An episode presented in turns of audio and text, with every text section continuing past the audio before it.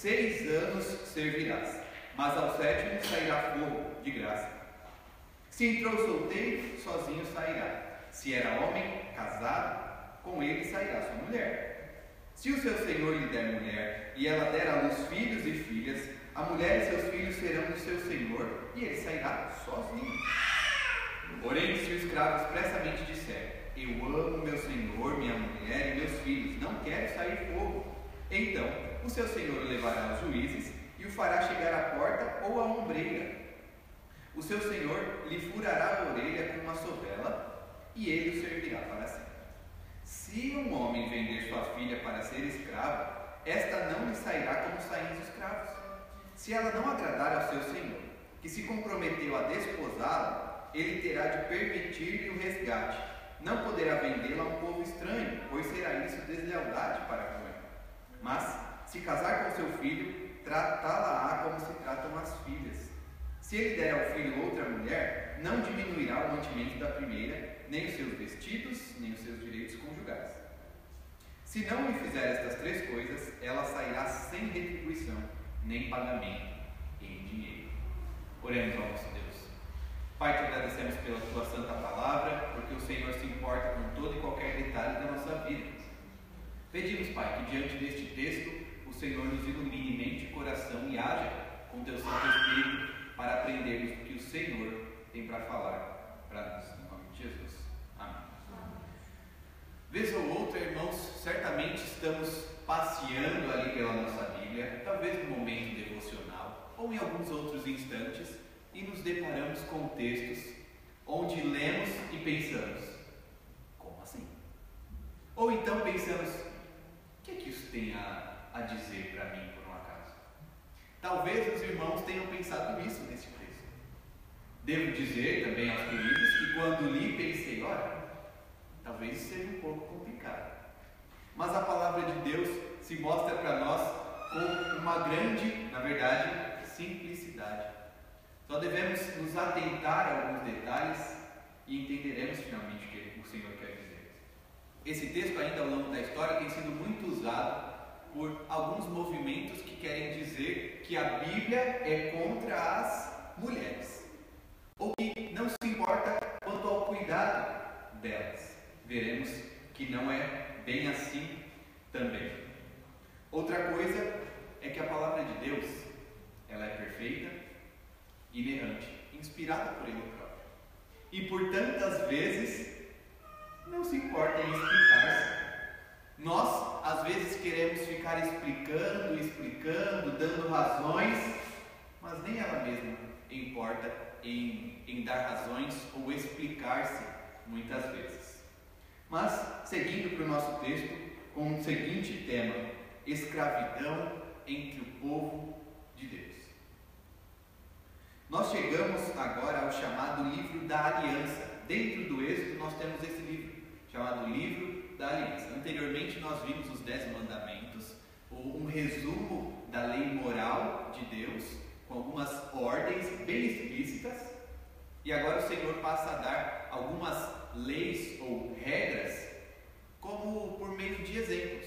Então é como se ele pegasse aqueles dez mandamentos passasse a utilizar ele como uma base para mostrar como isso pode se dar no meio da vida do seu povo. Uh, essas explicações práticas, não podemos nos esquecer, tem como alvo principal o povo de Israel. Lembra que, vez ou outra, nós ouvimos aquela história de que não podemos usar o texto sem o contexto? É isso mesmo, isso é muito importante, em especial agora porque ela lida com a realidade do povo de Israel e como eles deveriam aplicar essa, essa lei. Isso nos faz lembrar que é, ela é muito específica para esse povo. Portanto, nós não podemos pegar estes versículos e dizer, é assim que a gente tem que fazer na igreja. Nós não podemos pegar estes versículos e falar, é assim que o nosso país, nosso amado Brasil, tem que fazer na sua Constituição Federal. Não, não é isso. Por outro lado, antes, aliás, alguns poderiam dizer: olha, então para que eu tenho que saber desse texto? Para que, que esse texto está na Escritura? Agora sim, porque por outro lado podemos aprender os princípios aplicáveis àquela sociedade para nós, para a nossa igreja e para a nossa vida como cristãos. Vamos dividir então o texto em duas partes, dos versos 1 a 6, que é a compaixão na escravidão, e dos versos 7 a 11, que vamos mostrar os direitos na escravidão. Versos 1 ao 6, compaixão na escravidão. Nós temos, como eu já disse, o início desse livro da aliança, os estatutos uh, acerca dos escravos são então o primeiro assunto que Deus quer tratar. Veja que ele vai tratar sobre muitas coisas. Se nós dermos uma folheada aí, lendo apenas os títulos que a sociedade bíblica coloca, temos a lei acerca dos escravos, que é o nosso texto de hoje, acerca da violência, da propriedade, falso injúria, os deveres dos juízes, leis civis religiosas, ânimo de descanso. Mas a primeira questão que Deus quer tratar é sobre a escravidão. Esse é o primeiro assunto que Deus quer uh, tratar, quer falar com o seu povo. Por que será, não é? Lembremos que os hebreus, há pouquíssimo tempo, dentro da cronologia do Êxodo, haviam sido escravos. Escravos por muitos anos. 400 anos sendo escravos, servindo a Faraó, fazendo o que ele bem queria. Agora o povo está liberto. E ainda assim, entre ele, a escravidão. Como é que pode isso? Veja que momento nenhum Deus falou assim: não haja escravidão entre vocês. É ou não é? Ele poderia muito bem ter dito, assim como ele diz: não matarás, não furtarás. Ele poderia ter dito: não haja escravidão entre vocês. Mas não é isso que ele faz. Ele coloca algumas regras dentro da escravidão. Antes de mais nada, nós devemos diferenciar então a escravidão que costuma vir à nossa mente quando dizemos essa palavra e a escravidão que era praticada entre o povo judeu, entre o povo hebreu, aliás. Uh, o antigo Oriente tinha uma espécie, um tipo diferente de escravidão. Quando nós pensamos em escravidão, é claro, nós pensamos naquele grande tráfico, é, aquele grande mercado entre África, América do Sul, América do Norte e Europa, onde os, o, as pessoas eram tiradas da África e trazidas como escravas para as outras terras. Nós vemos ainda uh, os grandes maus tratos feitos a estas pessoas que, que ecoam ainda hoje, não é? Mas quando nós olhamos para a escravidão entre o povo hebreu, nós vemos algumas regras. Nós vemos que a coisa é um tanto quanto diferente. Primeiro, a escravidão antiga, ela poderia ser voluntária. Quando nós ouvimos acerca da escravidão mais recente, essa não é uma opção, não é? As pessoas eram tiradas de sua terra e levadas à terra estranha e colocadas para trabalhar até a morte em condições precárias. Já entre o povo hebreu, ela poderia ser voluntária. Ah, então, quando a escravidão se trata como voluntária, eles já não são mais escravos como nós pensamos comumente, mas são mais como servos. E eles faziam isso, imagine só, alguém se dar à escravidão. Qual seria a razão para isso? Primeiramente, em especial, a pobreza. Lembremos, não havia ajuda social do governo, não havia um auxílio, as pessoas estavam de fato por si só. Uma saída era dar-se como escravo e assim não morrer pela pobreza, mas servir a algum senhor. A esperança de uma vida melhor era baseada então na servidão de alguém mais rico. Podemos ir um pouquinho para frente, vamos até entrar em um texto que devemos olhar com mais cuidado em breve, que é Êxodo 21, versículo 16. O que raptar alguém e o vender, ou for achado na sua mão, será o quê? Morto. A escravidão, como nós costumamos pensar, era completamente fora da escravidão pensada entre os hebreus. Se alguém pegasse essa pessoa e a vendesse, lembrem como que aconteceu com José, não é? Essas pessoas deveriam ser mortas. Não era liberado o, o, o mercado da, da escravidão. As pessoas se davam para serem escravas e ter uma vida melhor. Além do mais, nós vemos no verso 2, 21, 2, nós vemos um limite de tempo acerca da escravidão, não é? Uh, esse tempo é de seis anos. Nós devemos entender o princípio uh, sabático entre o povo de Deus.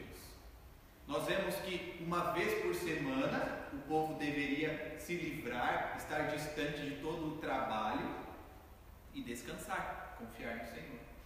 De sete em sete anos, então, por exemplo, os escravos eram libertos. E sete vezes sete anos, no, no ano de número 50, daí, né? Sete vezes sete, e então daí no número 50, nós vemos uh, aquela grande festa de um ano inteiro sabático, onde as pessoas deveriam descansar, os seus campos também, da mesma forma. Ora, por que, que o Senhor dá este dia sabático, este ano sabático para o povo de Deus, para descanso e para pagamento também das suas dívidas. Esse princípio de servir seis anos e sair livre no sétimo evitava exatamente isso, a servidão perpétua. Ninguém então seria servo de um senhor para sempre, mas sairia livre ao sexto ano, com algumas exceções. Aliás, no ano da sua liberdade, o senhor deste servo não deixava ele ir de mãos abanando, mas lhe dava algumas coisas. Vamos um pouco à frente, em Deuteronômio, capítulo 15.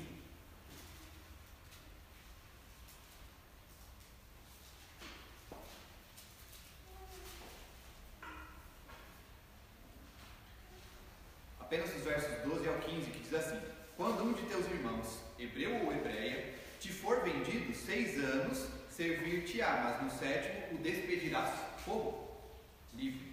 E quando de ti o despedires fogo, não o deixarás ir vazio. Literalmente lhe fornecerás do teu rebanho, da tua eira e do teu lagar. Daquilo com que o Senhor teu Deus te houver abençoado lhe darás. Lembrar-te-ás de que foste servo na terra do Egito, e de que o Senhor teu Deus te remiu, pelo que hoje isso te ordena. Então nós temos inclusive algumas possibilidades para entender como que a pessoa ficou tão pobre a ponto de ter que se dar como escravo, como servo. Poderia ser apenas descuido a longo prazo, poderia ser uma grande dívida ou algum outro tipo de necessidade. Mas quando o seu senhor o liberta no sétimo ano, ele lhe presta uh, um auxílio. Para quê? Exatamente para que isto não aconteça de novo. Alguns poderiam então pensar, bom, ele vai ficar seis anos servindo aqui, no sétimo ele vai, vai ser fogo, vai ser livre. Mas eu conheço camarada, ele gosta de fazer dívida, vou ficar aqui esperando que ele já volta. Não, a mentalidade não é essa. É vou servir, vou dar do meu rebanho, da minha plantação, para que ele não tenha que repetir a mesma coisa. Para que ele não tenha que se entregar como escravo novamente para alguém, mesmo que este alguém seja um de seus irmãos, né? Do mesmo povo. É claro que ninguém gostaria de conviver com a escravidão na, na sua sociedade, mas nós devemos lembrar que a escravidão era a resolução para pagar uma dívida que normalmente não poderia ser paga. Portanto, isso era bom tanto para o senhor, que precisava que essa dívida fosse paga, como para o servo, que precisava pagar essa dívida. Isso talvez pareça estranho, queridos. Deixe-me dizer, eu sei que nós estamos aqui como igreja do Senhor. Mas talvez o velho homem diga: Poxa, Tanto, não dá para perdoar? É claro que dá, mas o que é o justo? O justo é que, porque a pessoa é muito rica por causa do seu trabalho, ela perdoe a dívida do que não é? Ela pode perdoar e faz bem se fizer, mas não é obrigada a isso. Se a pessoa, por meio do seu trabalho, se tornou muito rica, ela é obrigada a dar todo o seu dinheiro aos pobres? Se fizer, muito bem. Mas ela não é obrigada. Quem é que se prestou a fazer a dívida? Foi o Senhor ou foi o servo? Por que estou dizendo isso? Porque nós precisamos reconhecer. Se por um acaso eu peguei determinado dinheiro com alguém ou com alguma instituição eu preciso pagar. Eu preciso restituir. É o justo. É o correto. disse, nós não fazemos as coisas pelo que uh, nós pensamos uh, que vai dar certo ou porque é o melhor jeitinho, mas pelo que é o certo. Lembremos, queridos, a quem nós servimos. Caminhando um pouco, chegamos ao verso 3, que mostra ainda uma questão potencialmente problemática, eu definiria assim, porque ela se dá quanto ao casamento. Olha o verso 3: Se entrou solteiro, sozinho sairá. Se era homem casado, com ele sairá sua mulher. Nisso nós vemos também a diferença entre a escravidão que costumamos pensar e a que ocorria entre o povo de Deus lá em Israel. No mercado escravagista de pouco tempo atrás, ninguém se importava. Os senhores não se importavam se fulano era casado ou não, se tinha família ou não. Era de fato apenas uma mercadoria. Né? Os escravos eram mercadoria. Isso é completamente condenável. Entre Israel, entre o povo de Deus? Não. Era o pagamento de uma dívida. Assim, quem entra solteiro na escravidão sai da mesma forma e se fez casado, assim sairá. Vamos para o verso 4 e aí a gente vai ver o problema, como é que fica complicado mesmo. O verso 4 ele aparenta uma injustiça, que seria o que? A divisão da família, de forma obrigatória. Mas podemos entender que essa lei vem em a essa família, isto é, as mulher, a mulher e os filhos deste servo. Como assim? Lembremos que este que está saindo da escravidão, o servo, ele está como que reiniciando a sua vida. Embora tenha recebido alguma ajuda de seu senhor, ele está apenas reiniciando a sua vida. Sendo assim, ele poderia uh, trabalhar, poderia restituir os seus bens com algum tempo de trabalho e tranquilamente comprar novamente a sua que estava ali como escravo. Todavia, se ele caísse no mesmo erro de anteriormente, ou seja, numa dívida, por exemplo, a sua família ainda estaria sob cuidado do seu Senhor. Ainda estaria sendo cuidada, alimentada e protegida. Nos versos 5 ao 6 nós vemos uma possibilidade. Porque ele poderia então trabalhar seis anos sair livre. Isso evita que a, a servidão para o resto da vida aconteça entre o povo de Israel. Mas ela pode acontecer também de forma voluntária. Versos 5 e 6. Porém, se o escravo expressamente disser: Eu amo meu senhor, minha mulher e meus filhos, não quero sair do povo. Apenas o 5 por enquanto. Ah, o desejo dele se manter como, é, como servo do seu senhor talvez nos faça pensar Quão bom é este servo, não é? Ou talvez, ah, quão rico ele é. Claro que ser só rico não era suficiente. Certamente era um servo bom, que, que lhe dava tudo o que ah, precisava, no mínimo. No verso 6 diz como isso deveria ser feito. A orelha deveria ser furada. Diante dos juízes, ele diria isso, essa orelha então era furada. Para que furar a orelha de um escravo?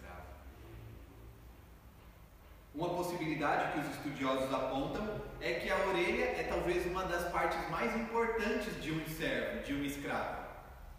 Porque é pela orelha, é pelo ouvido em seguida, que as ordens do seu servo se achegam a ele, do seu senhor, aliás, se chegam a ele, para que ele possa cumpri-la. Isso tudo, a cerimônia, ela deve ocorrer ou à porta ou à ombreira da casa deste senhor. Isso aponta para o fato de que ele passava ser membro desta casa, a ser membro desta família. Ele estava ali como um servo. Ele estava ali, eh, isso representava então a sua servidão à casa do seu Senhor. Nós vemos ainda, seguindo para a segunda parte, os versos 7 ao 11, que existem alguns direitos na escravidão.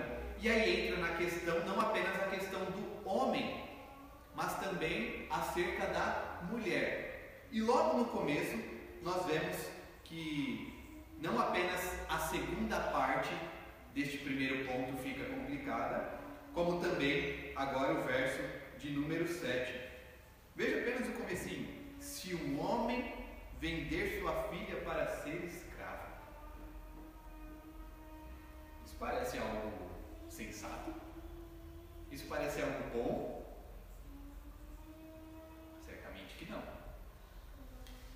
questão é parecida com a do começo. Que, que alguém se dava escravo? Necessidade. Por que, que um pai daria sua filha como serva? Necessidade. E por ser sua única esperança. Só que a filha que era dada por seu pai, que era vendida na verdade por seu pai, ela não saía como os outros escravos. Olha a continuação do verso 7.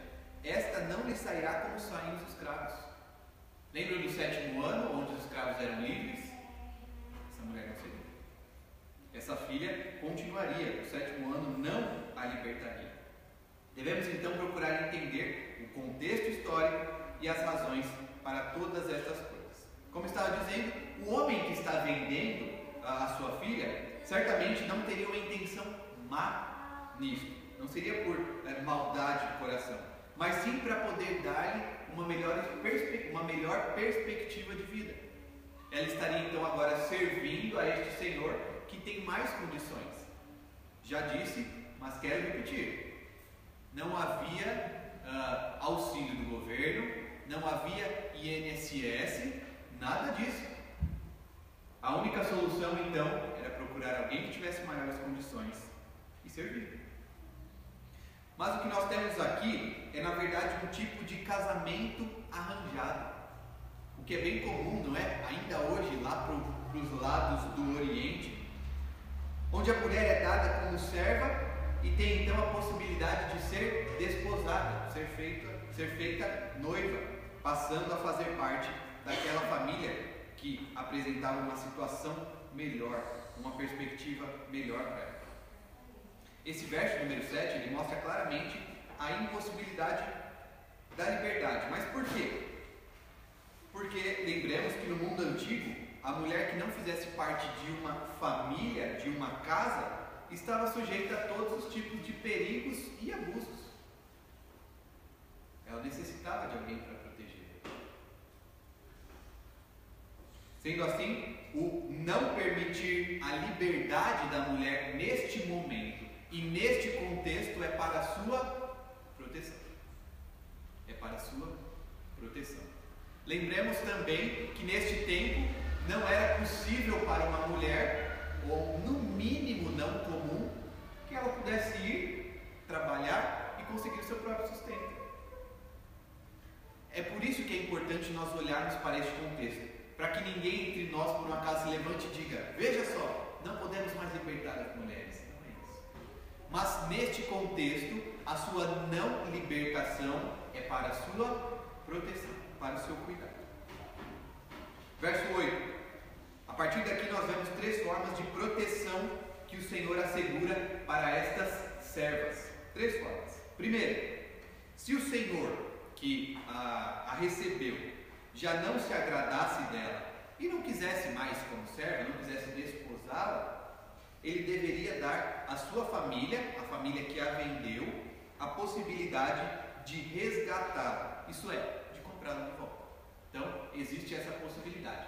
Se o Senhor por acaso não a quiser mais, vergonha para ele e a possibilidade de restituição para a família, certo? Essa é a primeira possibilidade.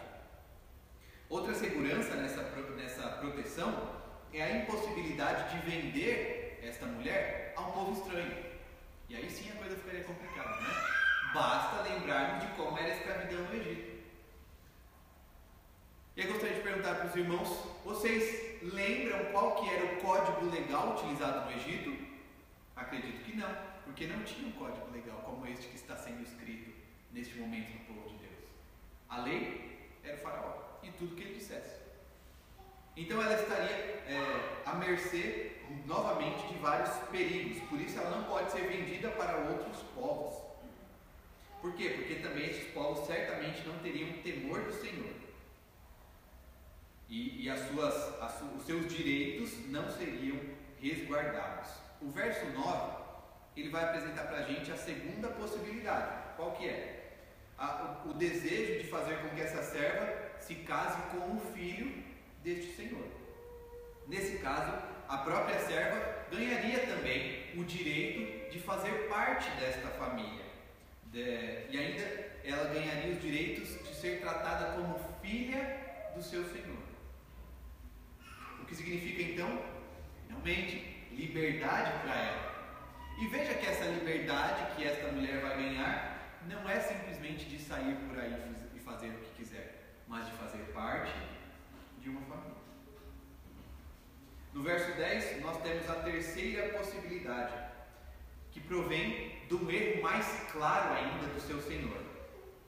Seja por desejo de separação ou qualquer outra coisa, caso este Senhor, este marido, tivesse uma outra mulher, ele ainda teria que prover a ela algumas coisas. A possibilidade é que então o filho tivesse uma mulher, mas este Senhor ainda deveria prover a esta primeira serva algumas coisas.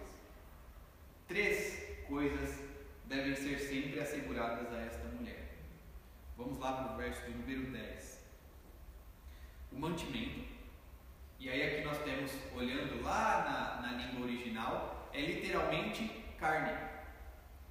Por que carne? Alimento um pouco mais difícil de se conseguir entre esse povo antigo. Era um pouco mais complicado conseguir isso.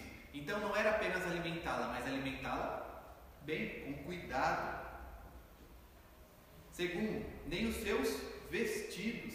Isso aponta então para a necessidade da proteção desta mulher.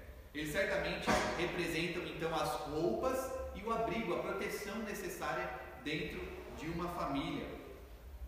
Terceiro, uh, os seus direitos conjugais. Isso aqui, é, os estudiosos vão apontar que é mais provável que seja relacionado à intimidade do casal. Não apenas quanto à intimidade do seu leito, mas de todo cuidado, amor e carinho. Caminhamos para o último verso e vemos que se não fossem cumpridas estas três coisas, estes três requisitos, a mulher estaria então livre da sua servidão a este Senhor. Isso previne que os senhores tirem vantagem de suas servas, tratá-las como quisessem, fazerem o que bem entendessem, o Senhor lhes dá algumas regras e limita é, estes servos. Eles não podem fazer o que quiserem com as suas servas. Veja que a mulher, é, nós ao longo deste caminho vimos, acaba vez ou outra na liberdade. Mas essa liberdade, como eu disse anteriormente, não é uma liberdade de ir e fazer o que quiser primeira possibilidade é estar livre com sua família ou estar livre com uma nova família. Vamos à conclusão, onde nós vemos que, muito embora o fato, de fato estas não sejam leis que devamos incorporar literalmente à nossa realidade, mas nós aprendemos alguns princípios e mais ainda acerca da salvação em Cristo Jesus. Note que nós vimos hoje como um servo que vive uh, com um senhor mal pode ser liberto dessa servidão. Nós vimos também como uma serva sem nenhuma perspectiva de, liber, de liberdade, ao casar-se com o filho do seu senhor, consegue ser livre. Essas histórias apontam para o Evangelho. Nós nascemos sob a servidão do pecado sob a tirania do mal. Mas nós somos libertos por meio do preço que foi pago por Cristo na cruz. De mesma forma também, estávamos sós, abandonados, vivendo a vida sem esperança alguma, mas Deus veio e fez a sua igreja como noiva de Cristo, seu filho. Lembremos ainda da possibilidade do servo escolher entregar-se como escravo para o resto de sua vida, pelo resto de sua vida. O que poderia trazer tal vontade a seu servo? A seguinte afirmação: Eu amo o meu mestre. Mas que tipo de mestre é esse? Certamente um bom mestre que cuida das necessidades do seu servo, que trata como, uh, como deve tratar, como se deve tratar o próximo, como amigo, que ouve as suas palavras e responde que de fato está com ele. Parece que algum mestre está sendo descrito aqui, né? Pois está. Este é o nosso Deus. Salmo de número 40.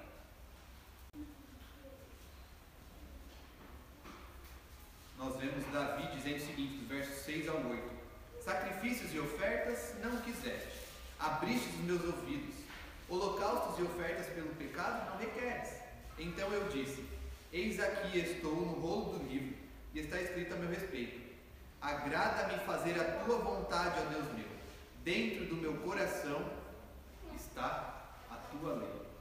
Nos agrada de fato fazer a vontade deste mestre bondoso Caminhando para o final, vamos pensar em algumas aplicações mais práticas.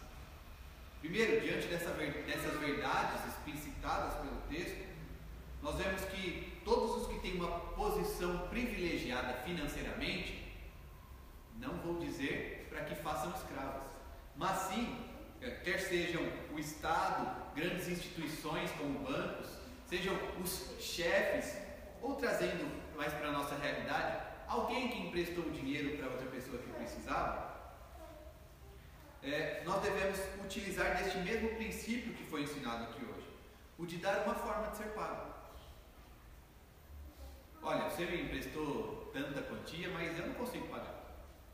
Pensa numa possibilidade. Como que essa pessoa pode te pagar? Com trabalho, talvez? Vamos para o outro lado da moeda. Eu não posso pagar fulano. Faça alguma coisa por isso. Não diga, está fora do meu controle, não vou poder fazer. Busque pagar a sua dívida. Assim como também busque ser pago da forma como alguém pode te pagar. Se possível ainda, assim como nós aprendemos, ajude esta pessoa a não cair no mesmo erro. Dessa necessidade de, de fazer dívidas, de estar uh, endividado a ponto até mesmo do contexto dos hebreus de ser feito escravo. Segundo, o homem, em especial para os homens aqui agora, tem a responsabilidade de prover a sua esposa, em especial, três coisas: alimento, cuidado e intimidade. No contexto entre os hebreus, se isso não fosse é, dado à mulher que era serva, é um contexto diferente, ela poderia ser livre. No nosso caso. Isso não nos tira a responsabilidade de dar essas três coisas, pelo menos, as mulheres. O homem que não cuida de sua mulher em alguma destas formas, apenas uma, está violando a lei de Deus.